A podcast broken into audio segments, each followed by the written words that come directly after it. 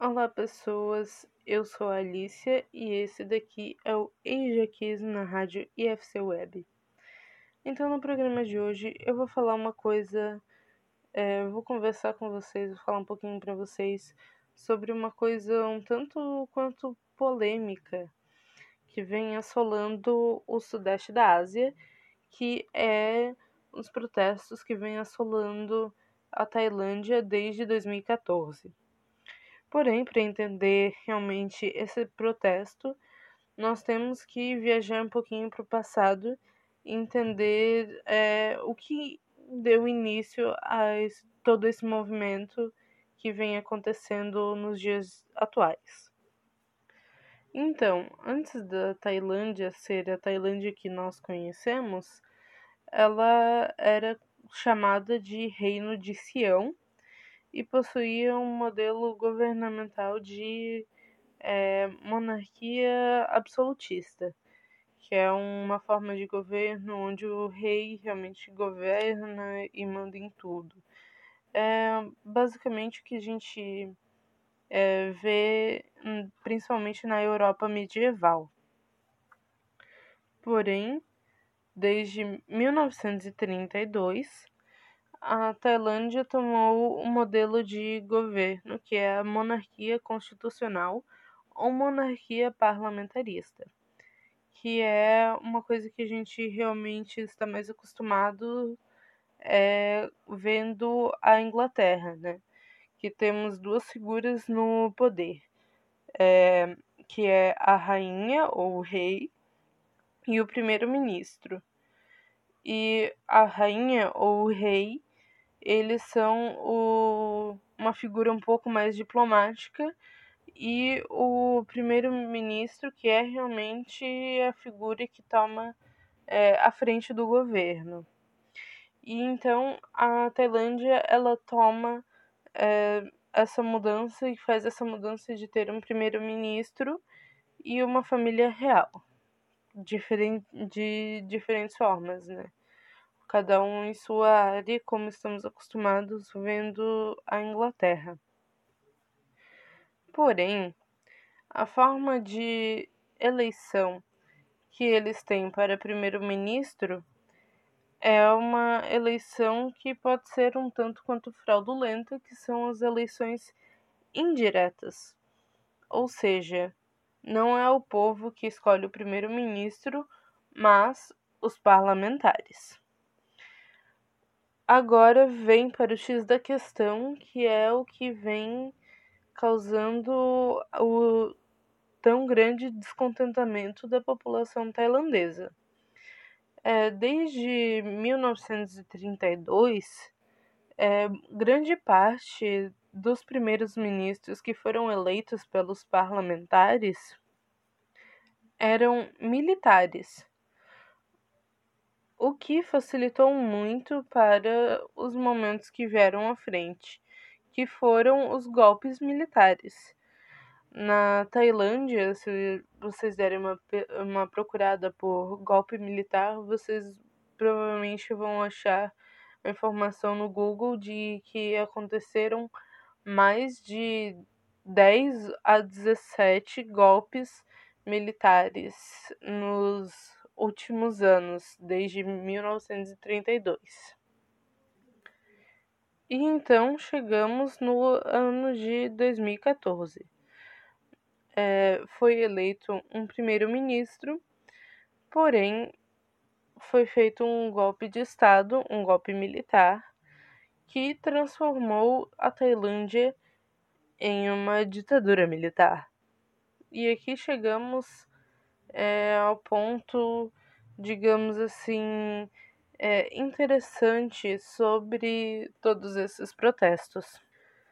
Bom, quem toma a frente desses protestos são os estudantes, é, com diversas reivindicações, principalmente ao Ministério da Educação, é, que são tantas que até é difícil de falar é, no tempo de programa, como por exemplo, é, eles percebem que na Tailândia, nas, nas escolas, há muito assédio sexual e também há muito tráfico de drogas e também é, a forma de é, estudos que é empregada é, eles não sentem como se estivessem aprendendo realmente e também alguns outros problemas, né?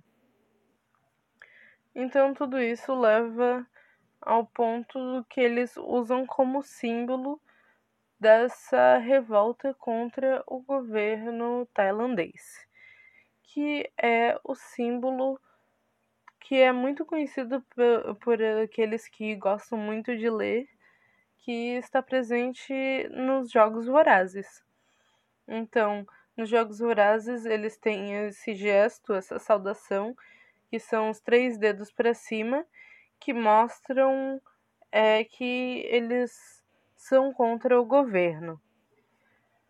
Então, para aqueles que realmente gostam e são aficionados por Jogos Vorazes, é, o filme Jogos Vorazes A Esperança Parte 1 foi lançado justamente no ano de 2014, no começo de, de todas essas manifestações contra o governo tailandês, o que realmente ajudou ainda mais a fortalecer esse símbolo contra o governo tailandês.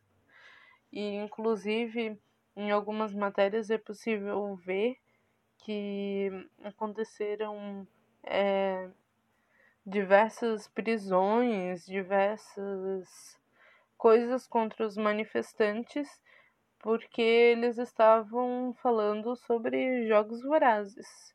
Até mesmo em uma das matérias que eu li para fazer esse programa, é, falava que a equipe é, de jogos vorazes é, com, é, eles é, estavam felizes de ver é que eles estavam realmente tomando aquilo como símbolo, mas também eles estavam preocupados com os manifestantes.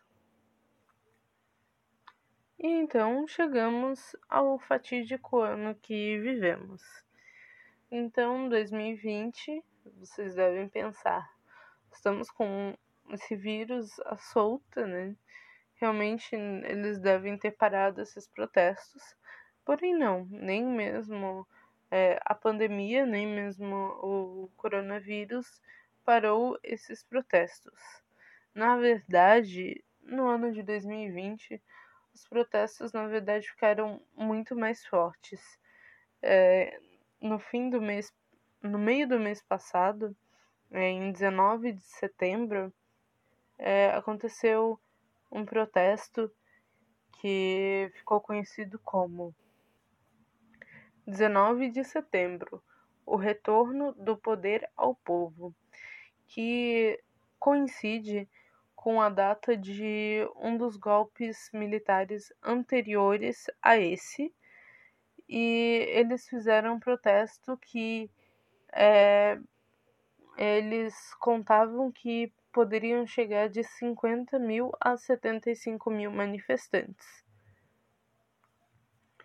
Os números eles foram um pouco menores do que as estimativas, porém eles ainda foram uma maioria gritante e que realmente deu para dar uma assustada no primeiro-ministro e também na família real, porque os mais de 15 mil manifestantes presentes, é, eles foram de uma das praças que é, próxima de uma universidade que é sempre tomada de palco para fazer esses protestos por ser próxima de uma das sedes do governo e ali por aquela região onde os manifestantes estavam, em fotos é possível ver o grande número de barricadas que fizeram contra esses manifestantes.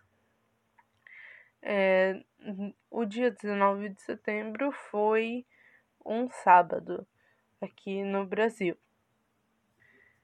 E no dia 20 de setembro, no domingo, mais precisamente eu acho que pela manhã de domingo aqui para nós, é, os tailandeses, os que tomavam realmente a frente do movimento, não todos, é, por uma série de fatores, principalmente por essas barricadas e tudo mais que eu falei, é, eles tomaram a decisão de entregar em mãos para algumas pessoas que estavam é, na parte comunicativa entre o governo e os manifestantes, é, eles entregaram em mãos para essa pessoa para ele entregar para eu acho que o primeiro-ministro é, uma um documento com as reivindicações dos manifestantes.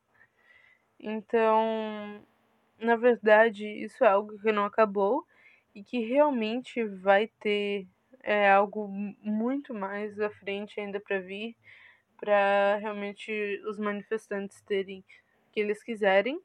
Então não é possível dizer, ah, vamos saber o desfecho disso logo, porque nós não teremos o desfecho disso muito breve.